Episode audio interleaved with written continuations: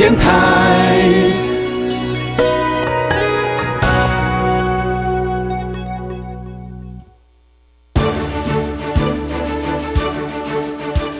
教育电台全国网收听频率：台北、桃园及高屏地区一零一点七，基隆一零零点一，宜兰、彰化、台中、云林一零三点五，新竹、苗栗一零三点九，南投九八点一，嘉义、台南一零七点七，恒春九九点三，花莲一零三点七，玉里一零零点三，台东一零二点九，澎湖九九点一，金门八八点九，马祖九一点五。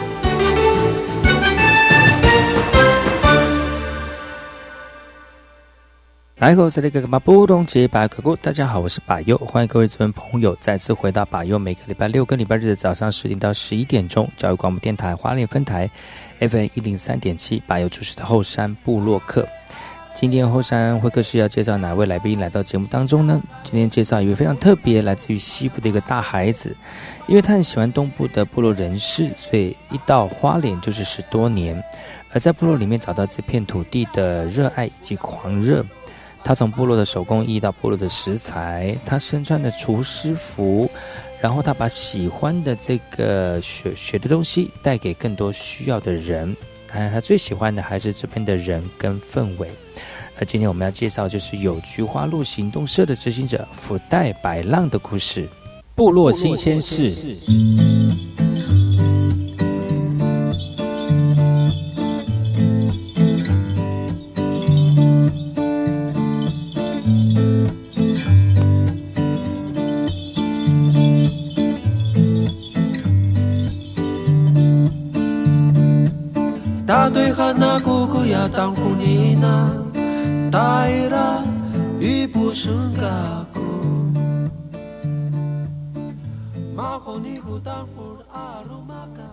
首先，第一则新闻来自于南投信义的南投信乡公所启动了布农语的公文，来借此提升族语的学习。南投信义乡发出正式的公文，看起来好像是英文公文哦，但是实际内容是罗马拼音打成的布农族语公文。信乡坦诚呢，这个启动布农语的发文，在执行面上确实面对很多困难，例如首当其冲就是第一线的公务人员也考验成了他对族语的能力。不过落实原住民族晋升国家语言的层级，相关所表示，任何困难都必须一一的克服。而推行布农族语公文，族人最普遍的就是相当的支持哦。然而，这个不农族有五大社群，在没有统一语言之下呢，要如何让各社群的族人都看得懂东文？这个族语推广员认为，公部门可依族群分门别类来执行。新强公所说，现阶段将加强第一线公务人员的族语书写能力。有关各族群的这个各群的这个族语翻译人才进驻，是未来要努力达成的目标。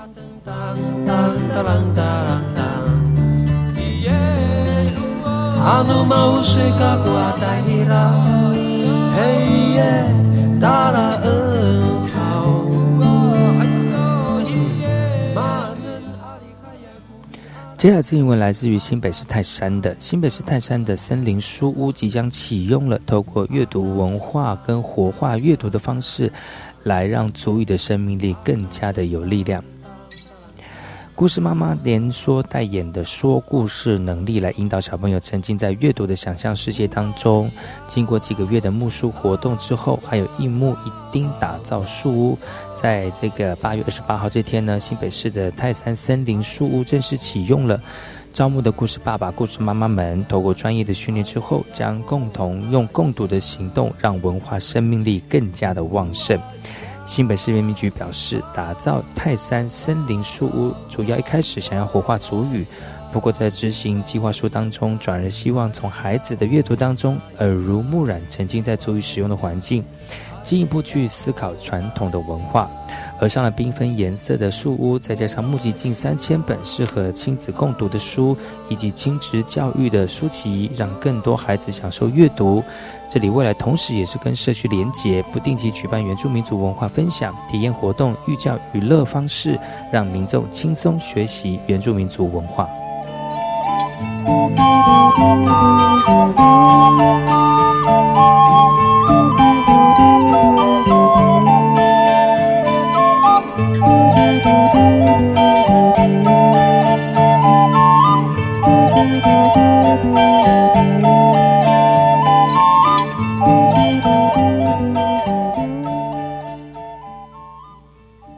这则新闻来自于基隆七堵的基隆布大的琉璃珠课程，为了要让更多人能够学习原住民的传统智慧，吸引更多学员来参加学习。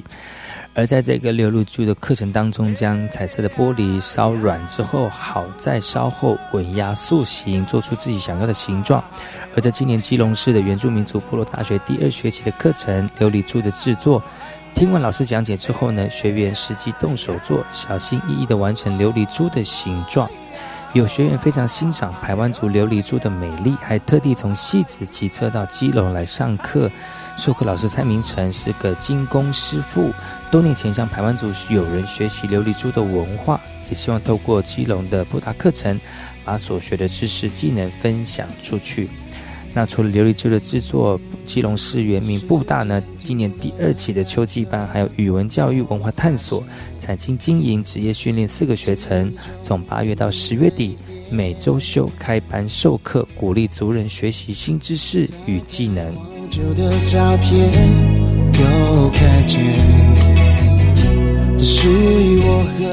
听完新闻，听歌喽。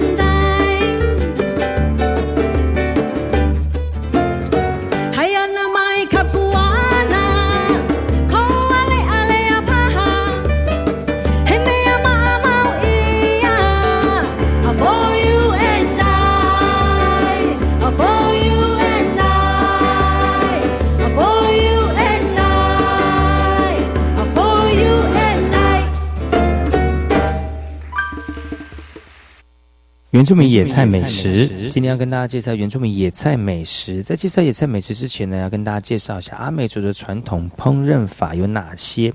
其实阿美族传统烹饪的方式大致可以分为烧烤、烘烤、熏烤、石煮、水煮、蒸煮等六种。其实有机会到户外进行野炊的时候呢，不妨运用这些别有风味的炊食法，不仅能够尝到原始的自然美味，也能够体验自然炊煮的野趣哦。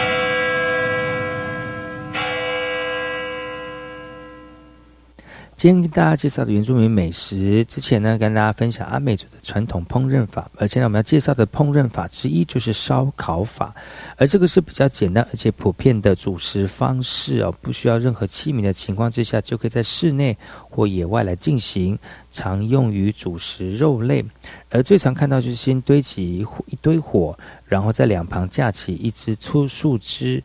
将肉贯穿，不停的转动，直到食物烧熟为止。这个就是传统烹饪法当中的烧烤法。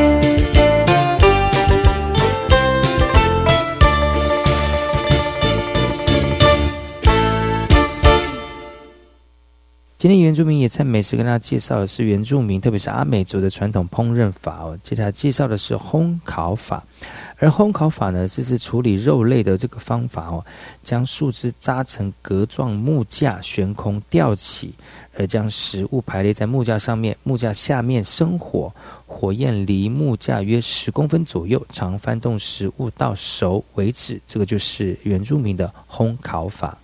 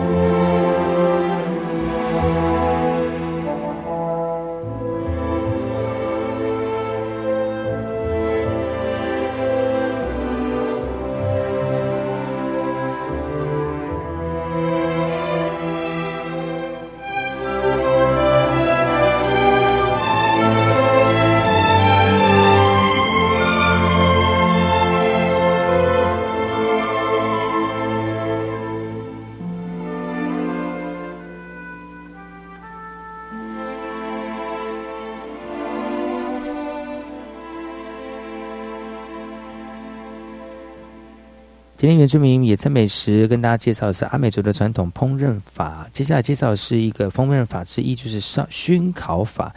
这个是野外的野食主食的方式之一哦。到目前为止，仍然有不少人来采用，尤其是烤玉米或者是薯芋，在地上挖个洞生火，然后丢下石头，等到石头烧滚了、烧烫之后呢，洞中四周铺上大片树叶。再将芋头、地瓜、玉米等食物放在一树叶上，最后在食物上铺上一层树叶，并盖上土。等食物熏熟后呢，可以拨开土，用以及树叶来享受美食。这个就是，呃，熏烤法。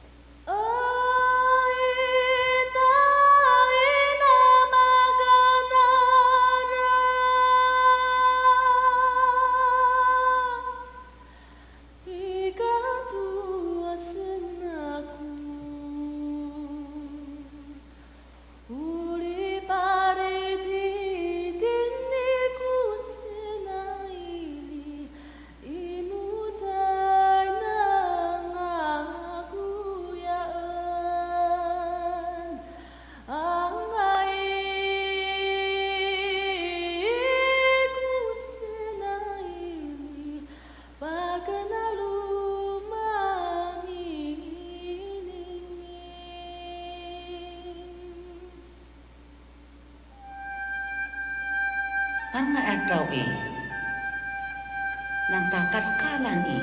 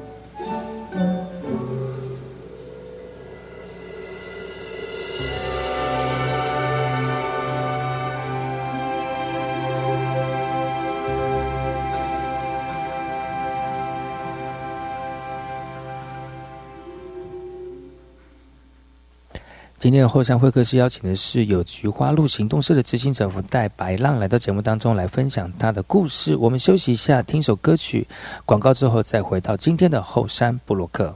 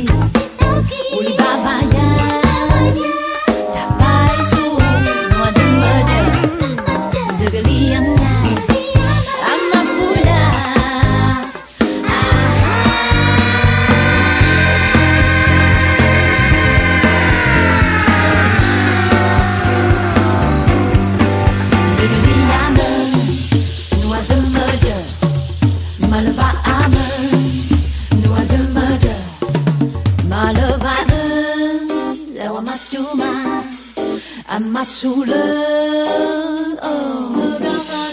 是这个了，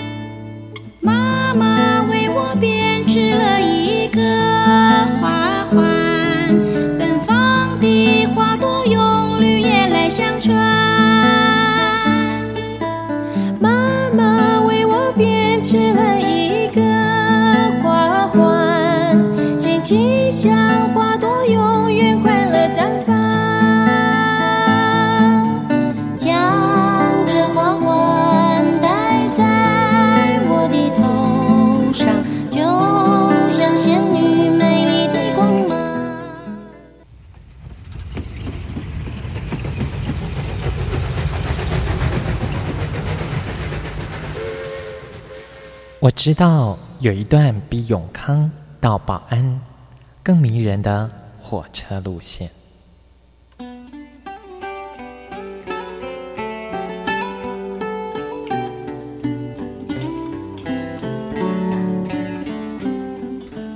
我要说的这段路线就在东海岸，它拥有美丽的稻穗平原，并且经过两条大河，也就是花莲溪。和木瓜溪，它的名字更是绝佳的祝贺和问候。可能在整个台湾很难找到比它更幸福的祝贺的话了。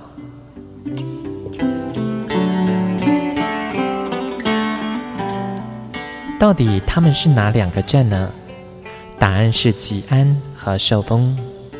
吉安寿丰这四个字。怎么样的连结或拆开，横来竖去都是福气满堂的好字。教育电台花莲台，祝你吉安寿丰。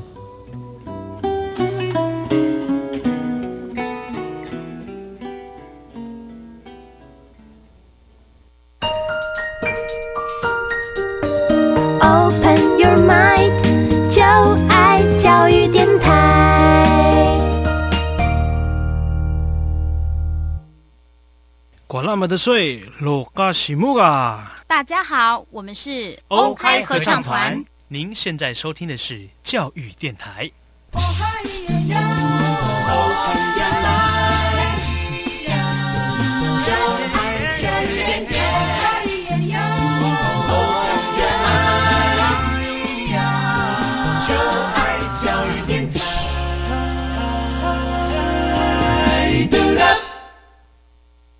我听，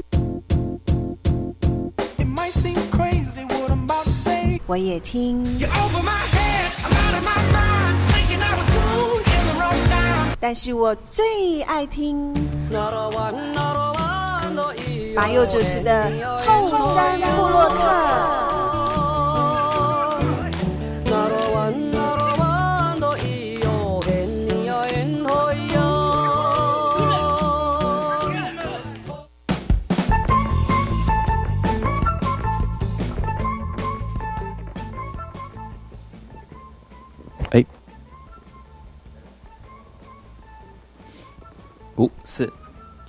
大家好，我是巴佑，欢迎回到我的后山部落克后山会客室。今天邀请到一位老师来到节目当中来跟大家分享他在工作上面的心得。这个老师非常特别哦，他特别的原因不是因为他的呃工作的性质，而是他从事了很多的工作，但是都是他喜欢做的事情。最近他成立他属于自己的工作室，想要透过工作室呢更完成自己的梦想。我们今天欢迎我们的福戴老师，Hello。I n n o v a y a n 以小时故，大家好，我是小时 fly。Hello，欢迎我们老师来到节目当中。刚才你是用我们卑南语哦，但是我们福袋好像是阿美族的名字哦。对对对对对，这个也有典故的。所以你为什么要用卑南语跟大家打招呼？呃，因为卑南语在花莲比较少人听到嘛，对、啊，所以你要标新立异就对了。啊，对对对，要 不是这样，要跟人家不一样，也不是这个意思。其实老师他本身是在呃那个南投出生的嘛，呃，在中部，呃，中部出生的。就小时候，其实小小时不是你的小名吗？小时也是啦，对，所以小朋友都会开玩笑，几个小时，小时的小时，对对对对，就是一直都是跟部落很有渊源。哦，对对对，嗯，所以为什么跟部落很有渊源？因为小时候就是因为爸爸是高山向导，嗯，然后常常把我们寄放在东埔那个地方啊，然后就很喜欢那个烧木头的味道，嗯，然后后来回家跟我妈妈说，哎，妈妈，为什么我们洗澡没有烧木头？我们可以改用那种的吗？那种的很酷，然后被我妈妈不好，那个衣服都有味道，这样，我就说，可是很香啊，嗯，然后一直到后来长大，就是陆陆续续接触部落的，呃，我觉得这是某一种巧合，哎。因为自己的生命经验里面接触到的，呃，卑南族的卡大地部部落跟现在阿美族的泰巴朗部落，我也是到后来才知道这些都是所谓的大部落，而且有人说他们是明星，就指标级的对，指标级的。然后就是因缘际会巧合接触他们很多，那是不是算就是前辈子有烧烧好香，所以才能认识？呃，认识到这些大部，因为有些人的话，他们认识一些部落就可能没有那么有名，或者是说他的部落的。呃，文化特质没有那么鲜明，然后你在学习的时候会觉得说啊，跟我之前学的或者是了解的那个文化不太一样，就会觉得看到别的部落就会很向往，然后就会放弃原来的部落，就会很可惜啦。但是呃，我知道老师他你本身呃虽然不是原住民哦，但是你对原住民的这个部分非常的投入，而且可以在你的这个 FB 上面看到，比如比如说。到跑步路的时候，跟老人家学习啦，还有你也把这个原住民很传统而且很有文化内涵深度的东西，变成你自己的兴趣，然后跟大家分享。你要不要跟大家分享一下？就是你什么时候是从那个呃不烧木头木头的那个都市来到来来到花莲来做你的来过过过你的生活？我印象中，我到花莲应该是九三年吧？嗯，九二还是九二还是九三年？然后那时候我是因为我的最早学的专业领域是农业类的，那时候是学你是做农的，所以是种田的吗？哎，我很想种田呐。其实我以前第一志愿是园艺科，哦，学园艺对。然后因为你知道我们的年代是那个连招末期的年代，大概就是按照分数去做分发，嗯，所以我那时候 跑到一个很有趣的科，叫做畜牧兽医科，所以就是要看动物的，这是动物对，嗯，从。育种、接生，然后呃疾病管理啊、饲养，然后加工。可是从我们现在这个眼光来看，其实还蛮专业的呢。是很专业，但是那个时候不不算是热门的科目嘛？不热门，嗯，而且其实自己也不喜欢。那个时候我最喜欢的课叫畜产品加工。哦，那个是什么样的一个 课程内容？就是里面呃，包括到现在孩子很多人都很喜欢，就是做肉松啊，贡丸、火腿、香肠，对对对对，科尔必斯，科尔必斯也是吗？哦，是牛牛奶哦，乳制品、蛋卷，哦吼吼吼，然后那门课上的特别好，拿了一个很好的分数，我觉得也因为这样奠定后来做吃的基础。哦，所以就是那个时候就觉得你自自己应该是走吃的这个方向。其实那时候还不晓得啦，小时候没有人想那么多，所以那个时候就也因为如此，然后在花莲就慢慢的转向这个部分嘛。对，其实我后来在花莲，刚刚提到说为什么会来花莲嘛，那我其实来花莲原本的工作就是因为学动物，然后后来我在那个农委会动植物检疫局的机构服务，在花莲吗？在花莲啊，然后分发的单位是屠宰场。哇。那个时候你们在学校学的时候就已经有到过屠宰场去看屠宰场的状况了。有，所以那个时候你你向往那样的生活跟工作吗？当然没有啊，他只是因为去的关系，是来到花莲的关系。可是还好，屠宰场我的负责工作，我是不会看到血腥的画面。嗯，我就是白天班的，然后就是负责采集动物的血液做化验，检查它有没有抗生素残留。嗯，对对对。然后也因为那个时候就开始去进修社工的东西，然后陆陆续续到东华进修，所以后来有机会成为老师。哎，社工跟这个畜牧有差呢？有，它真的是天壤之别的差别。其实还好哎，因为呃，你要你是要辅导那些畜牧，哎，我会跟猪讲话，我会跟猪跟你们一定要学的，没有学这堂课。我觉得就是跨领域整合的部分呐。嗯，因为我们学动物管理饲养，其实某个程度你要符合动物的天性。哦，那可是社工，你要做个案工作、团体工作的时候，你要知道族群文化的背景，为什么这些人会这样？嗯，为什么？例如说，我们常常有时候开玩笑讲部落时间，就不是所谓的，例如八点开会，可能八点半才会有人来。对，就是会要知道，就人类行为跟环境的这个问题。我觉得人本来就是动物啊，就是会有他自己的一个行为模式在。后来发现社工这个领域真是太有趣了。嗯，对。然后后来就是机缘巧合，成呃，在东华修完的社工，然后也修到教育学生，所以我教育学生是属于辅导。那我在一开始在学校服务是辅导老师。哇，看得出来你的这个面容是可以辅导 辅导学生，但是怎么会呃？但那个时候有跟原住民很多的接触嘛，在做社工的时候，在东华的时候。哦，我的服务区就是原住民部落，嗯嗯嗯，对，所以我觉得就是百分之百吧，我的按家百分之百都是都是原住民，哪边的原住民，哪边的族群？呃，以泰鲁格族为主。哎，万荣乡，嗯，对，你看你是阿美族的名称，但是刚刚打招呼的时候是用卑南族的，但是你在服务的时候是德鲁古的部落，对，德鲁古的学校，然后我的好潘呢也是布农族，那个时候，对，所以就是每一个族群你都有那个好朋友就对了。我觉得在花莲必然呢，嗯，对，在花莲一定要很多。多元接洽，对，多元多元。那你那你这样子到学校去服务啊？就是你，你没有去畜，就是畜牧那个那个地方上上班之后，然后考上之后，然后当老师之后，你那你在老在当老师的过程当中大概多久？我老师已正式在学校大概五年左右吧，嗯，对，从国中到高中、大学都有，嗯，大学都有，这五年五年都是在做当老师，嗯，的资历是当老师，对对对。那你那个时候除了当老师之外，我相信以你现在的这个工作室，我相信那个时候就有培养很多的兴趣吧，或者是认识很多部落的朋友，然后让你有很多那时候你有。去哪些部落，然后学哪些事情嘛？呃，有兴趣的，有兴趣的，你说公益部分吗？还是都有，都看看是什么？我觉得我比较琢磨比较多。一开始有唤醒自己，自己公益的那个创作灵魂是在台东卑南族的，以前讲资本部落，现在讲卡大地部嘛。嗯，那时候就是就看他们传统服饰，觉得怎么那么神奇，跟我刻板印象中的原住民传统服饰不太一样。嗯，因为。一般人讲原住民，大概就是阿美系列的，大大帽花，然后红色的衣服，然后就被男主奇怪，怎么那么多十字绣的东西？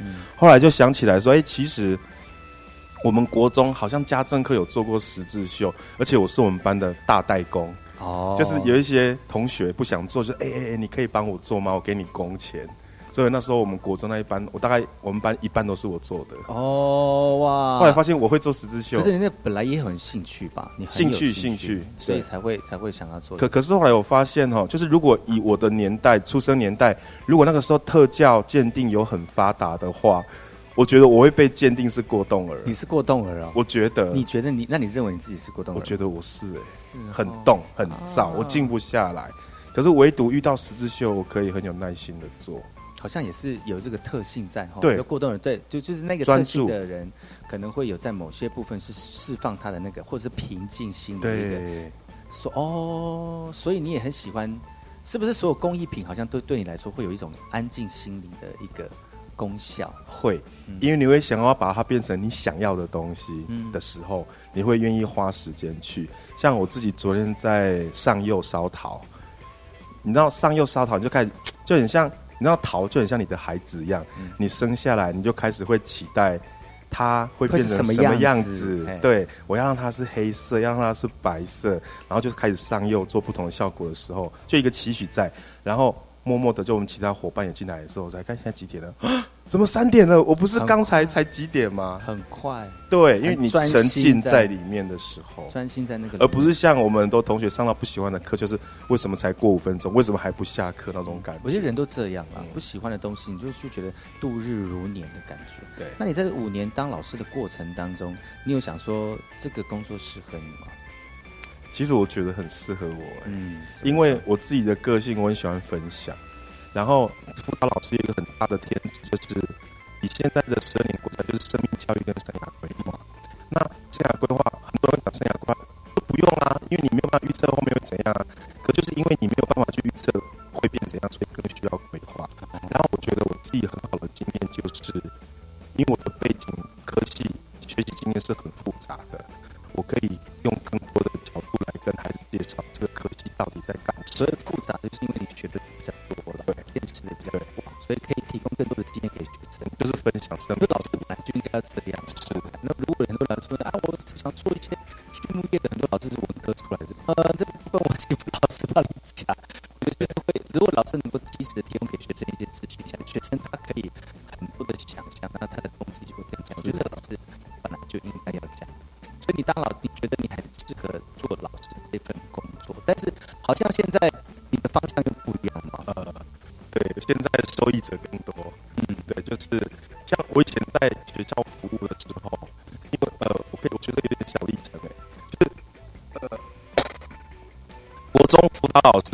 配课会被配到家政，嗯，因为以前辅导是女生比较多嘛，然后刻板印象觉得好像女生比较会做家政，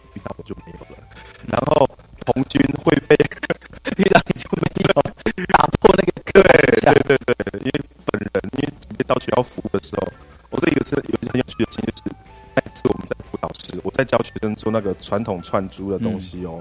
然后我们主任也很喜欢做，我们的替代役是打篮球的哦。嗯，他也很喜欢做串珠，花莲本地人。嗯，然后就另外一个男老师，他很喜欢做手工皂，就唯独一个女老师，他就说：“我觉得好像你们才都是女的，我是男的，因为他什么都不会。”怎么会这样？因为刚好我们大家都很喜欢做手做的东西，然后这个世代就是手做的世代嘛。然后。连我们那个学校的男生都很喜欢做串珠，甚至有那个小朋友哦，他为了学串，他中辍生，嗯嗯，他为了学串珠，他可以每天早上七点准时在辅导室门口等我，就变成我的成功个案。他就是有有动力来做这些事情，对对对，提供他每天去学校的一个动力。对，那时候我也很意外，校长也很意外啊。对，那校长就是前处长这样，对对对。哦，这样。然后后来就知道说，哦，我后来就知道说，我的呃辅导策略就是手做。